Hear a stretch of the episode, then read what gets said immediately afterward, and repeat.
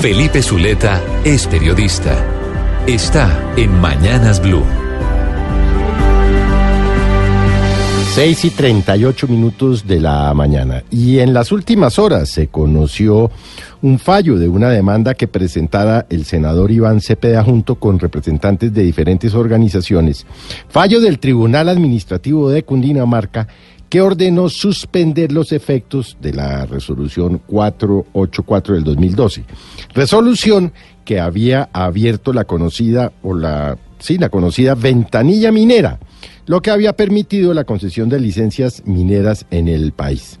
En efecto, el tribunal, con ponencia del magistrado Freddy Ibarra, dice que protege los derechos de los demandantes a un ambiente sano, la existencia de un equilibrio ecológico y el manejo y aprovechamiento de los recursos naturales, entre otros.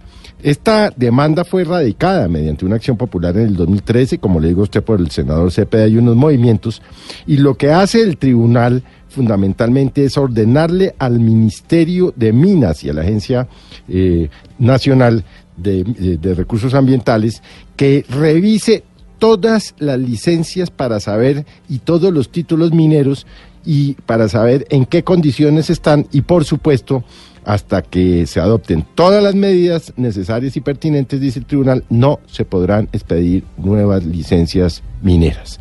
El eh, Ministerio de Minas ha dicho en las últimas horas que presentará un recurso ante el Consejo de Estado y que la decisión, por lo tanto, no quedaría en firme. Pero lo cierto es que esta decisión del tribunal pues frena por lo pronto la expedición de nuevas licencias mineras en el país.